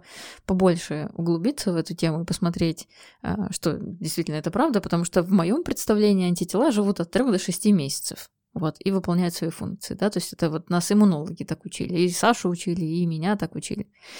Вот, то есть э, я поэтому думаю, интересно, зачем, почему. И вот я думаю, что это как раз в приложении к э, этом, этим типам наблюдений, э, вот как раз человек по имени как, а, Дмитрий, а, Дмитрий. человек по имени Дмитрий проходил такого рода исследования. Что делают иммуноглобулины? Иммуноглобулины вообще э, вот этого класса ИГГ, да и вообще иммуноглобулины, они служат такими молет, молекулами-метками. Да? Это, по сути, черная метка для всего патогенного, что попадает в организм. Это сигнал для иммунных Черная клеток. Черная метка. Ну да, это сигнал для иммунных клеток, э, что это нужно из организма удалить как можно скорее. Да? То есть это что-то не свое, и это может угрожать. Вот. И э, антитела, они сами по себе не убивают вирус. Да, если мы сейчас мы говорим о вирусах в основном, что они помогают делать? Они помогают склеивать вирусные частицы так, что они не пойдут в клетки и не смогут их заразить. То есть просто вот на этапе попадания в клетку, в клетку а, уже быть Э, эффективными. Блокируют да? их буквально. Блокируют, да. То есть они просто блокируют. Вы представляете, вот этот вот, помните, да, как этот выглядит вирус э, с S-белками? Вот представьте, что на эти все S-белки начнут налипать антитела. То есть он такой будет весь окруженный антителами и в клетку не сможет попасть. А также, э, когда к вирусу присоединилось антитело, это сигнал для иммунных клеток, что это нужно съесть. Да, то есть это просто поедается и тоже в клетку это все, этот вирус не поступает. Вот это определяющие такие э, защитные механизмы работы антител, и за этим они нужны. А, а что про клетки памяти и долгосрочный иммунитет? Вот э, не может ли так быть, что количество антител в крови сходит на нет, да, uh-huh. по, по крайней мере, концентрация сильно уменьшается, но где-то в организме сохранились э, клеточки памяти, которые в случае чего активизируются, и титр антител быстро поднимут. Ну, я думаю, что все-таки если мы так редко слышим о повторных случаях, да, и если принять во внимание, что действительно 3-6 месяцев живут антитела, то я считаю, что клетки памяти есть тоже, конечно, потому что тогда было бы гораздо больше повторных случаев заражения, если действительно антитела бы так быстро пропадали куда-то из кровотока. А клетки памяти — это клеточный иммунитет, я думаю, тоже, да, то есть это а, ответ со стороны а, клеточного иммунитета, приобретенного от привет от Т-киллеров, да, клоны, я думаю, все-таки, э, если клоны поработали и ушли, то клетка памяти, которая выработалась тоже при образовании клона, все-таки остается. Я думаю, что клетки памяти тоже остаются. А, остается только надеяться, что иммунитет действительно долгосрочный, пожизненный он или нет, нам только предстоит выяснить. Нет никаких причин нет, думать так да, или иначе, да, пока, да. пока ни, остается ни за, ждать. ни против нет пока никаких сильных аргументов. А, Михаил Гончаров спрашивает, ваш прогноз на 21 год? А, Михаил Гончаров э, хочет, я наверное, посмеяться да. с, наших прогнозов я еще уже, раз. Я уже дала один прогноз на 20 Ну давай, ну все, нам теперь нужно держать марку. теперь. Нужно ну, ошибиться настолько сильно, насколько это возможно прямо сейчас. Слушай, ну тогда не хочется говорить, делайте вакцинацию. А, мой прогноз э, по поводу э, немножко тревожит э, британский вирус. Mm-hmm. Вот. Новые штаммы. А, да, как бы, как бы это ни стало еще одним э, таким новым, да, SARS-CoV-2 какой-нибудь, там, edited edition, special Br- edition, British edition какой-нибудь, да. как, бы, как бы это ни стало каким-то действительно опять пандемичным штаммом, очень бы не хотелось этого. Вот. И по поводу я считаю, что все-таки в 2021 году будет разработана очень эффективная вакцина, и ею все привьются. Вот. Но это прям, это вот без шуток, это серьезно, что я надеюсь и верю. Действительно, а, я не знаю, будет ли это, правда, три все вакцины, да, которые нам сейчас предлагают, или это будет какая-то одна, но действительно очень эффективная, крутая и так далее. Но я считаю, что хотя бы одна точно появится.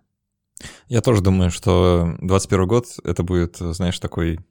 А, нам предстоит очень серьезная большая работа по вакцинации вообще всех. Угу, угу. Вот, и это будет любопытно именно с точки зрения такого, знаешь, а, массового человеческого проекта, да. По-моему, не было в истории вообще еще таких вот вещей, чтобы, знаешь, мы собрались вакцинировать весь мир. Да, такого, по-моему, Типа вот нет. разом за, за один год. Да, прям чтобы вот ре- реально за один год разом нет такого. Да, это, это прям за этим любопытно было бы понаблюдать. Это так что да. а, ждем не дождемся.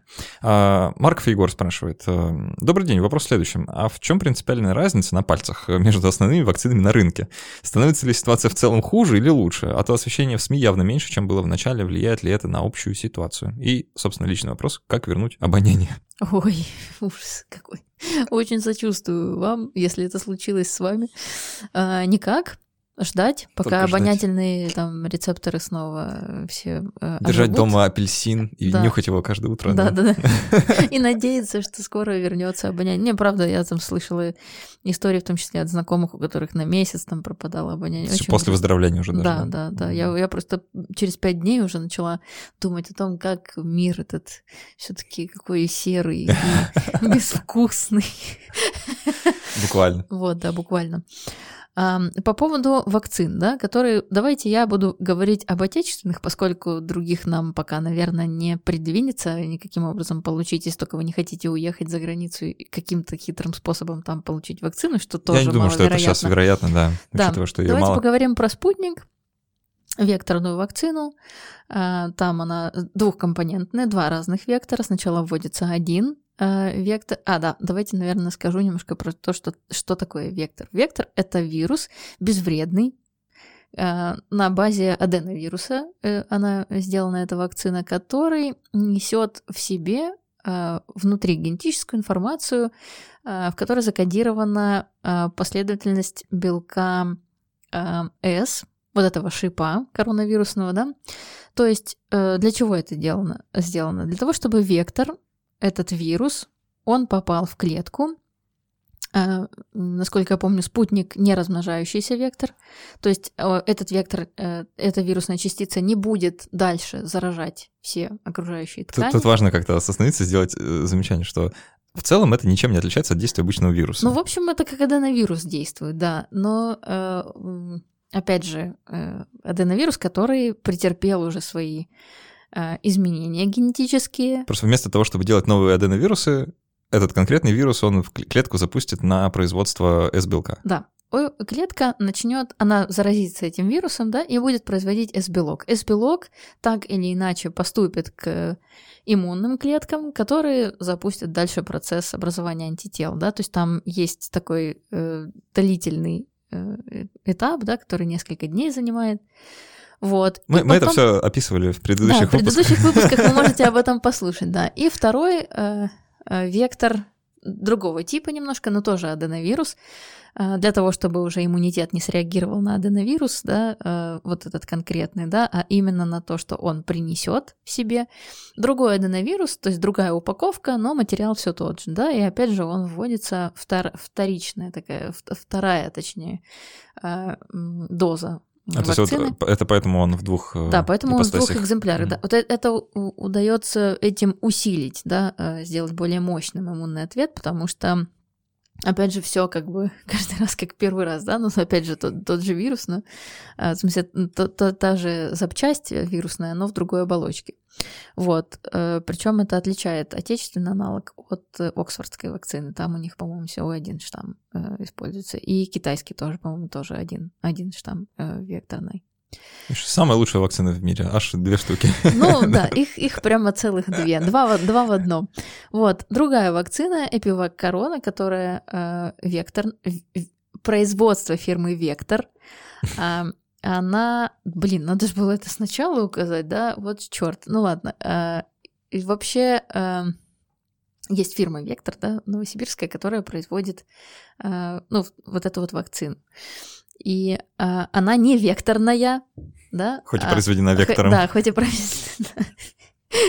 Черт, они не облегчили нам ситуацию, когда назвали свою компанию именно так. Да, вот, вот, вот вообще зачем они это сделали. Ну, в общем, это вакцина, которая представляет собой уже фрагменты пептидные, а, то есть коротенькие такие вот э, фрагменты белка С, которые пришиты на белок-носитель и пришиты на гидроксид алюминия. Но гидроксид алюминия это частая вещь, используется в прививках в качестве адъюванта, то есть агента, который усиливает иммунный ответ.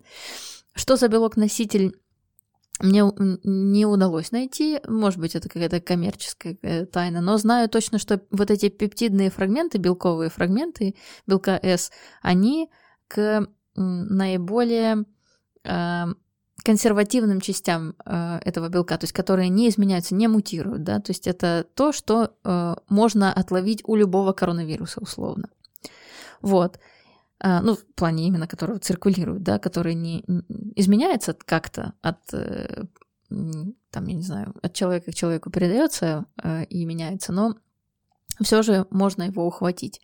И третья вакцина, которая пока не зарегистрирована, но эффективно э, ну, насколько эффективно там она, конечно, тоже вопрос. И сейчас проводится исследование, как раз это вот эм, живая, да, атенуированная, то есть когда берется целиком вирус и убивается, ну как убивается, инактивируется, да, то есть он все так же э, представляет собой форму вируса, и все у него есть, как у настоящего вируса, но он не размножается, да, и не способен вызвать инфекцию.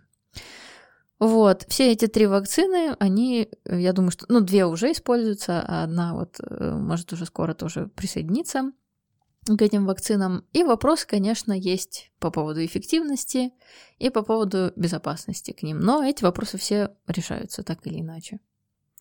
А, Евгений Селихов, надеюсь, правильно произнес, спрашивает, опасно ли ставить прививку, если уже есть антитела к вирусу? Это хочется еще раз заострить внимание. А, опасно? Точно не опасно. Да, да. А, имеет ли это смысл?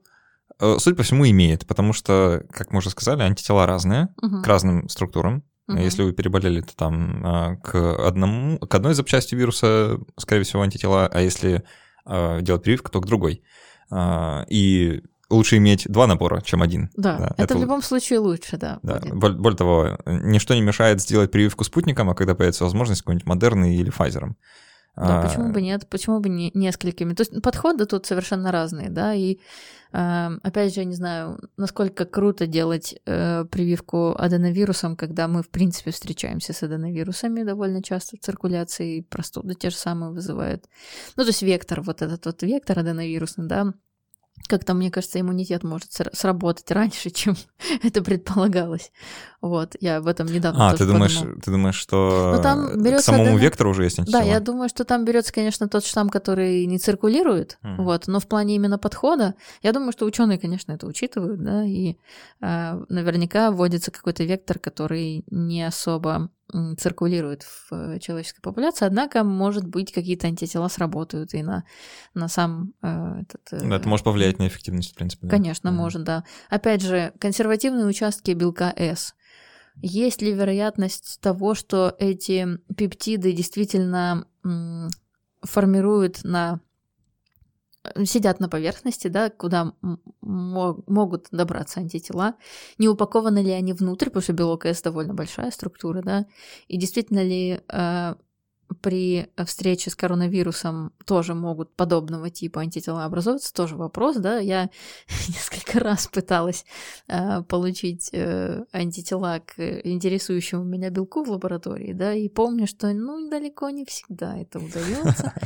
Вот, то есть вопросы тут э, тоже есть ко всем. Вот, но единственное, может быть, меньше всего, если честно, у меня меньше всего вопросов к этой атенуированной вакцине. Угу. Вот, потому что это, в принципе...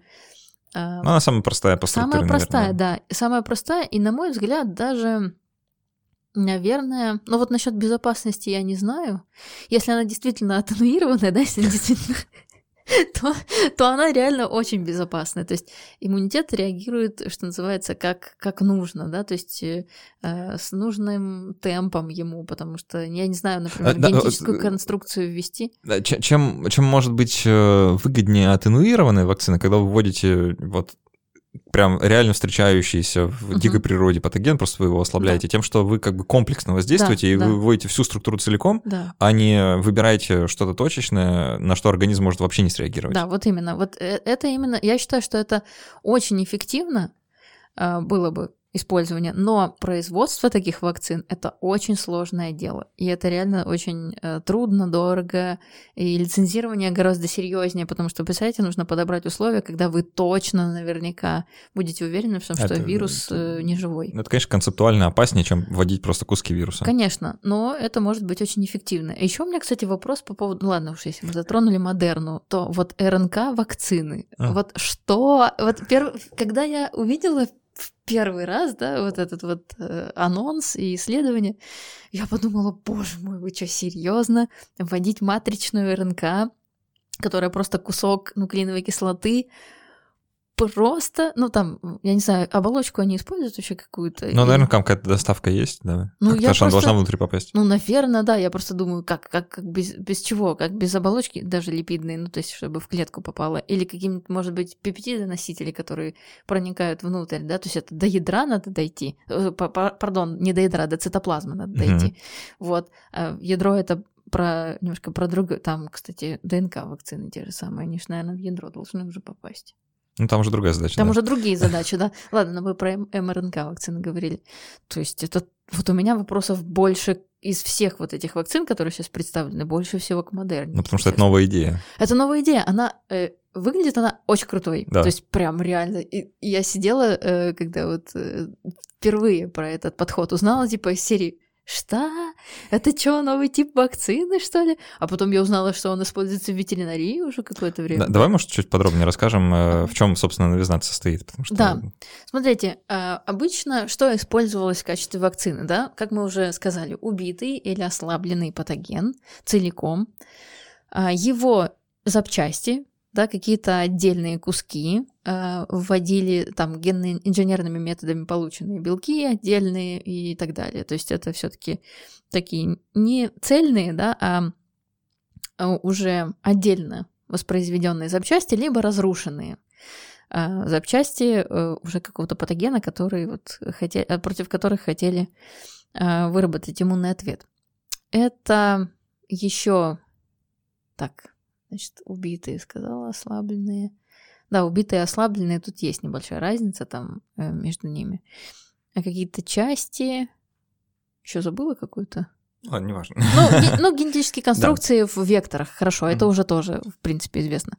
А в данном случае вводится не белок, не э, какой-то э, прям, не какая-то капсула, да, не какой-то э, там, не знаю, оболочка просто эм, вируса или бактерии, или патогена, да, просто не пустышка. Вот это вот как тоже, кстати, один из методов, э, способов иммунизации. А вводится просто нуклеиновая кислота, которая несет генетический материал вируса. Вот, то есть это э, означает что? Что этот генетический материал должен в целости и сохранности добраться до клетки, как-то туда попасть.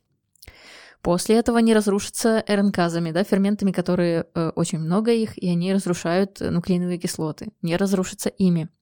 Не прореагировать с разными э, рецепторами или прореагировать, но э, чтобы все равно хватило этих молекул, да, с эм, врожденным иммунитетом, с рецепторами врожденного иммунитета, которые умеют реагировать на вирусные и э, бактериальные э, нуклеиновые кислоты. Есть уж еще отдельный тип, да, который тоже То может... сейчас это произносишь, у меня схема в голове так расширяется, расширяется, расширяется. Ну да, то есть я хочу показать слушателям, что это действительно очень трудно вообще представить, что это, это работает. Но это работает как-то, непонятно как. Вот, потом, значит, э, это должно, э, матричная РНК должна воспроизвестись, да, то есть произойти белковый синтез нормальный. Ну, то есть обычный, как, как обычно идет. После этого этот белок должен куда-то вне попасть, потому что э, из клетки этот э, белок должен э, прореагировать с иммунной клеткой, с дендритной клеткой, да, то есть, ну, если мы говорим уже об иммунном ответе. Дендритная клетка должна приползти в лимфоузел, там встретить Б-клетки, да, Б-клетки должны активироваться. То есть вы, вот вы послушали эту всю цепочку, да? И вот как это, насколько это реально ну, ну, ну, часть этой цепочки, она общая для всех вакцин. А да. я, я просто хочу здесь вот подчеркнуть, в чем э, крутость вот этой идеи про матричную РНК, потому что mm-hmm. это действительно прикольно. А, если вообще вот посмотреть стратегию вируса, да, mm-hmm. в принципе, любого. Mm-hmm. Вирус что? Он прикрепляется за счет рецепторов к внешним рецепторам клетки, попадает внутрь, mm-hmm. распаковывается, mm-hmm. раздевается, раздевается, как это да. обычно говорят вирусологи. На сленге ученых. Вирус раздевается, значит, э, оголяется. Э, что у него внутри? У него внутри генетический материал, который он хочет, которым он хочет заменить как бы генетический материал клетки, условно mm-hmm. говоря, чтобы клетка поработала немножко на него, на него да, да, и вот одолжить всю вот эту вот клеточную машинерию по производству новых белков, чтобы, значит, понаделывать новых себя. В этом смысл вирусов. Mm-hmm. А, как конкретно они переходят от вот я разделался, вот мой генетический материал, до вот, пожалуйста, штампуйте мои белки, и там есть разница. Э, это ДНКовый вирус, РНКовый вирус, там, какая направленность у него, это спираль, mm-hmm. там, mm-hmm. детальки. А, в случае ну вот в общем варианте, допустим, ДНКовый вирус, да, он должен там как-то попасть внутрь ядра, uh-huh. значит, там должен с этой ДНК а, должен построиться РНК, uh-huh. и вот эта РНК уже должна выйти в э, цитоплазму, и дальше, как обычно, все помнят, я надеюсь, с уроков биологии в школе, синтез белка, да, матричная РНК, на нее нанизываются рибосомчики, uh-huh. там, и пошла-поехала, значит, нуклеиновые, о, аминокислоты прикреплять по порядочку. И вот, значит, это все собирается, а, сборка вирусная частица производится, она выползает наружу, заражает новую клетку, вот, пожалуйста, цикл закончился. И в чем смысл? Можно взять и вместо того, чтобы делать все вот эти вот э, псевдовирусы, да, как векторы, и туда совать нужную генетическую uh-huh. информацию, можно пропустить вообще вот это все и просто дать сразу матричную РНК, которая сразу пустится в синтез белка. Классная идея. Это очень круто, да. Правда. Если это действительно работает, это прям Если здорово. это сработало бы, это реально решило бы большинство э, побочных эффектов, да, каких-то там, то есть со стороны, ну, то есть связанных именно с введением. Это более прямой да, путь, мы пропускаем прямой, да. несколько шагов. Да, мы пропускаем просто реакцию э, может быть, уходим от врожденного иммунитета, кстати, отчасти, потому что все-таки попадание вирусной частицы, в том числе и врожденный иммунитет, запустит, и вот как раз угу. врожденный связан с приобретенным, да, и вот эти вот все моменты нежелательные воспалительные, может быть, каким-то образом э, удалось бы э, утихомирить, да, и спокойно позволить э, иммунным клеткам работать, вырабатывать уже иммунный ответ со стороны э, выработки антител. Кроме того, в чем крутость э, РНКовых вакцин? Их гораздо проще делать. Да. Потому да, что внезапно просто. вам не нужно куча яиц, да. инкубатор, да, вам не нужно растить вирусные частицы. Да, не нужно заражать там сотрудников, да, которые у вас будут там, случайно, да. Случайно, да, ну абсолютно это нормально. То есть, в смысле, э, конечно, там соблюдаются все эти правила, но да. А, не нужно синтезировать пептиды, да, можно синтезировать просто нуклеиновые кислоты. И там не обязательно всю, можно какой-то кусочек. Вот и все. В общем, как, как вы можете слышать по нашим восторженным речам, мы воодушевлены и ждем да. будущего. Да, да. А, давай еще несколько вопросов прогоним. Ага. Макс спрашивает, есть ли риски при вакцинации для девушек, планирующих беременность? Врачи постоянно высказывают диаметрально противоположные точки зрения, что делать непонятно. Ну, врачи и без беременности делают диаметрально противоположные да. выводы. Это как бы нормально. То есть врачи тоже люди, пожалуйста, не забывайте об этом. Э, дорогие слушатели, э, патроны, потому что э, вообще врачи тоже люди, они тоже, к сожалению, могут ошибаться. Вот, по поводу беременности и планирования беременности, я не вижу, как иммунолог, биохимик, да, какими способами может это повредить. Вот пока для меня не очевидно. Гораздо хуже будет, когда э, девушка, запланировавшая беременность, забеременеет и заболеет коронавирусом. Вот здесь последствия, ой-ой-ой-ой. Мне кажется, это гораздо серьезнее. Кстати, было да. Мы же до сих пор даже не знаем, есть ли там какие-то да. взаимодействия на уровне. Да. Вот... Наши половые клетки довольно неплохо ограждены от всяких э, бед. По крайней мере, э, ну, не знаю, ну, ну да, мужские так вообще хорошо. У вас есть э, этот барьер, который там... Точно, семь оболочек. Да, надежно спрятано. Вот, кстати, по поводу девушек, планирующих беременность. А что за, сексизм? Почему вот тут мужчины, которые планируют завести ребенка, тоже бы им, наверное, а, заботиться своим здоровьем и, и тоже все-таки пройти вакцинацию, а не быть разносчиком инфекции, пока рядышком будет э, беременная женщина. Вот, поэтому а, нет, я особо не вижу никаких э, страшных противопоказаний. Гораздо хуже, если уже, повторяю, если заболеет э, беременная женщина, когда э, будет носить плод. Саша Гульман спрашивает, э, можно ли, имеет ли смысл делать две несколько разных прививок разных производителей э, типа действия и т.п. от одной болезни? Да, мы Почему уже сказали. нет, да? Почему нет? Э, Это как, если даже они действуют одинаковым образом и к одному, к одному и тому же белку должны делать антитела, то это, по крайней мере, двойная страховка, что одна из них сработает. То есть э, никакого противопоказания здесь нет, типа, а, нет, вы уже сделали, вам нельзя, значит, такого нет. Мгм. А, И второй вопрос тоже от Саши. А, Где искать реальные данные о проведенных исследованиях в России за рубежом? Как искать качественную информацию о медицине обывателю? Наш любимый вопрос. Реальные данные, ой, не знаю, как бы так не особо, чтобы раз- разочаровывать людей в науке, реальных данных иногда сами ученые не видят. А, ладно, хорошо, если серьезно. А, ну, не знаю, отправлять всех на PubMed — это тоже уже плохая идея, Саш, я узнала. На самом деле, потому что на PubMed написано, ну, ты знаешь, то, что Да, там да, может конечно. быть написано. И э, как человек, который периодически, конечно, туда ходит по, по долгу службы, да, и отсеивает просто кучу э, каких-то статей, которые, на мой взгляд, ну, э, не совсем адекватны, да, и на- напечатаны, то э, совет этот не сильно работает.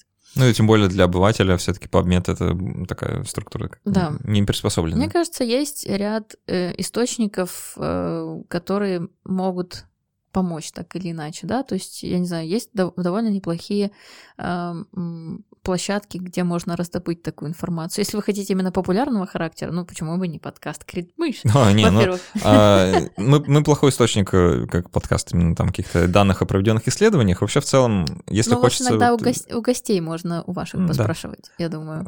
е- вот. Если реально речь о том, чтобы следить, знаешь, за э, там, медицинскими какими-то новостями, Новостями. Если в том, что касается вакцинации, то есть куча пациентских организаций, там, тематических сайтов даже на русском языке. У Кохрейна есть популярная тоже страница отдельно. То есть Кохрейн Database, да, это вот та, а, как это сказать-то, та структура, э, которая является, ну, а- она там несколько раз подчеркивает о том, что она независимая, все дела, вот, она э, следит за э, клиническими испытаниями, да, и так или иначе на ресурсах можно понять, насколько адекватны те или иные исследования и так далее. То есть у них есть, я помню, недавно натыкалась даже на это, насколько, насколько там популярно, я, к сожалению, не могу оценить, поскольку все-таки в некоторой, в некоторой степени являюсь ученой. Вот. И э, поэтому, ну, есть много, опять же, э, ресурсов по типу, не знаю, вот мне, например, лично, мне нравится, как пишет биомолекула о всяких таких вещах.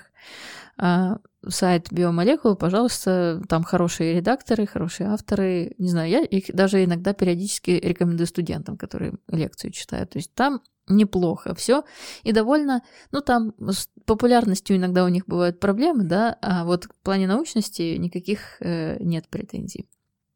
Вот. В плане именно чтобы самостоятельно оценивать, э, отслеживать какие-то моменты, вот честно мне трудно что- что-то такое определенное. Да, тут, э, тут, наверное, нет какого-то универсального, Универсального рецепта. точно не будет, да. Это вот как во многих таких Да. случаях.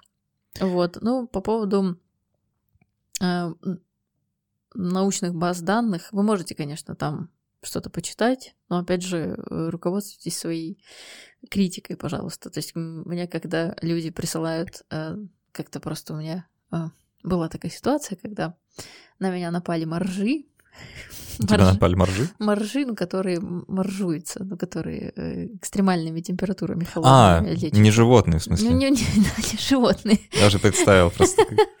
Вот, они э, начали мне присылать статьи, в которых были семь здоровых мужчин э, в качестве исследователей, и говорили, что вот у них противовоспалительные и, точнее, провоспалительные э, цитокины повышаются, да, то есть э, у них иммунный ответ, значит, хороший. Я пыталась их вразумить, ск- сказать, что, ребята, тут всего лишь семь человек исследовали. Вы серьезно? То есть, ну, это, это смешно. Вот, то есть руководствуйтесь, пожалуйста, своим разумом и критическим мышлением тоже, в- в- если уж читаете такие источники.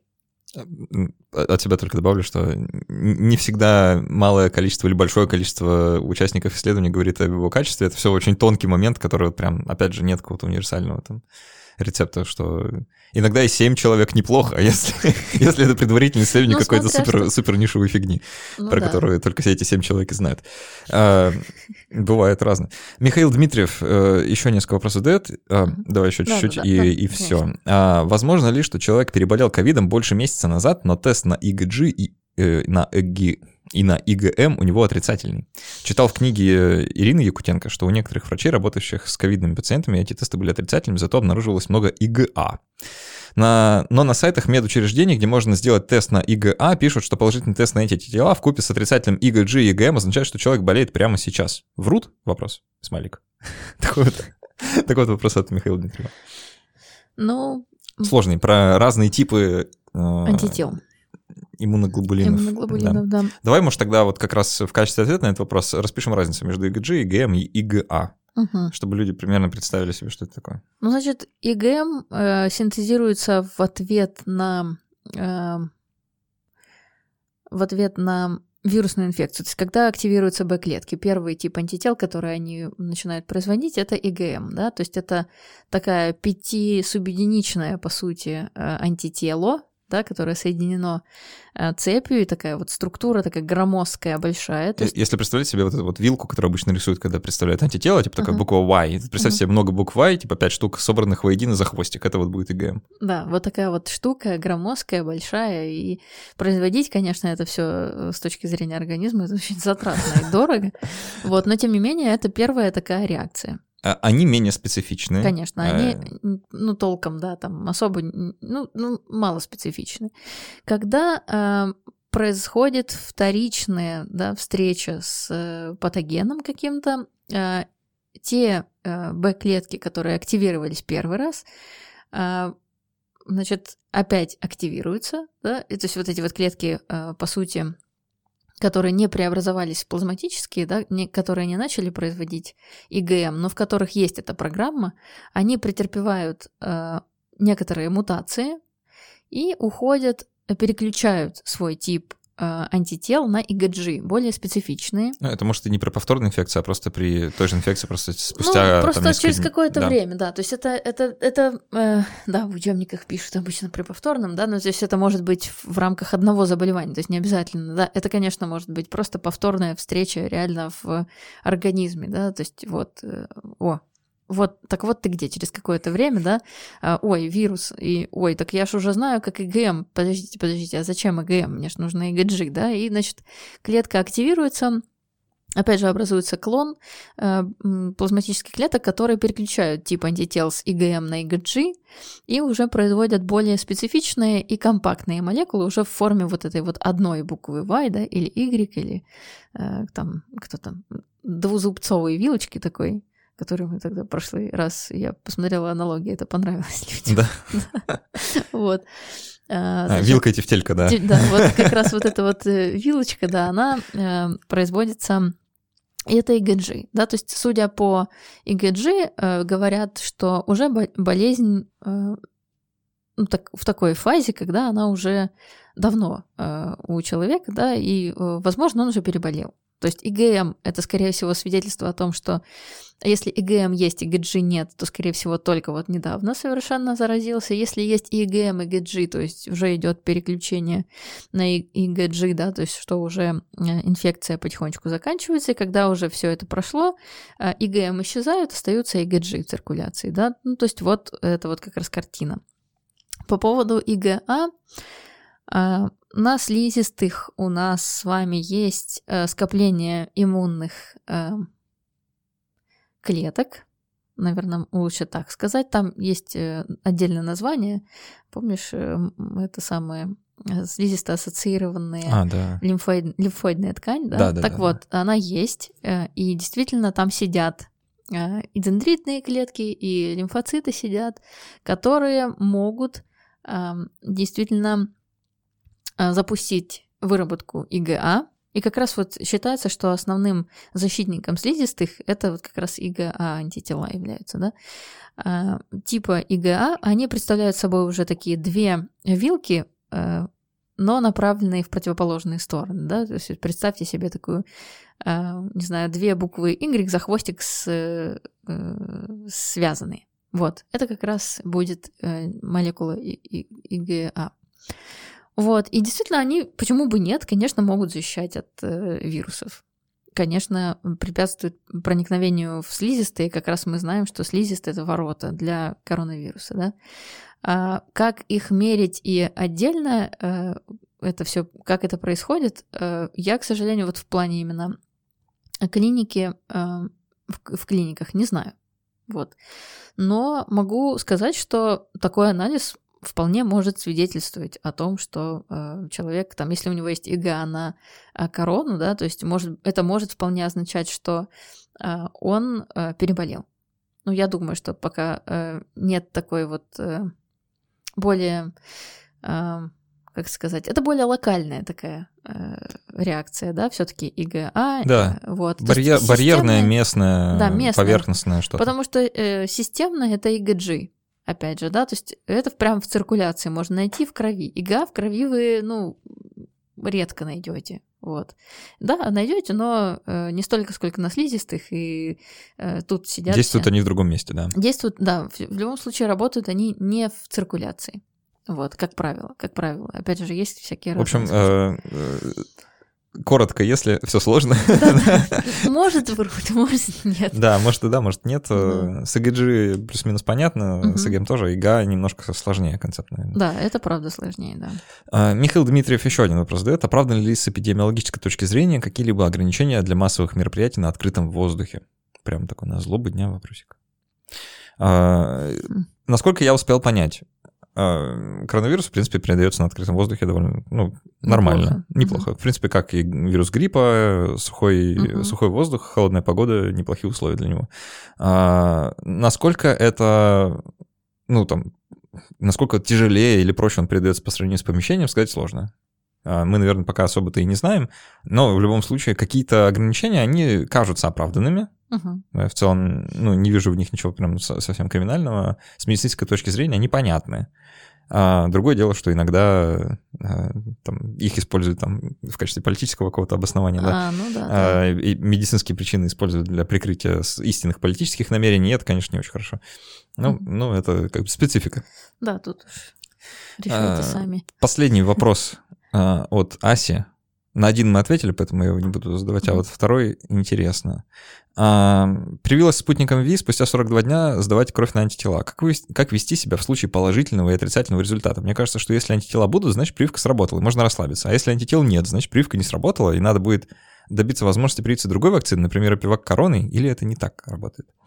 Но э, угу. резюмируя то, что мы сказали ранее, э, спутник Ви идет в двух э, прививках. Uh-huh, uh-huh. И если после первой вы делаете контрольный тест, если нет антител, то, по-моему, делать вторую. Я не уверен, делать ли вторую, если есть антитела.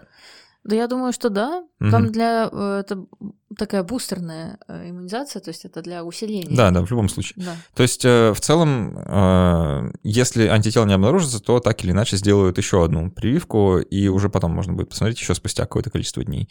Имеет ли смысл сразу бежать за другой вакциной? Наверное, пока нет. Ну, как бы закончить бы с одной, да, процедуры. А потом, ну, почему нет? Да, потом в последующем, я думаю, что можно продублировать, чем-нибудь еще провакцинироваться.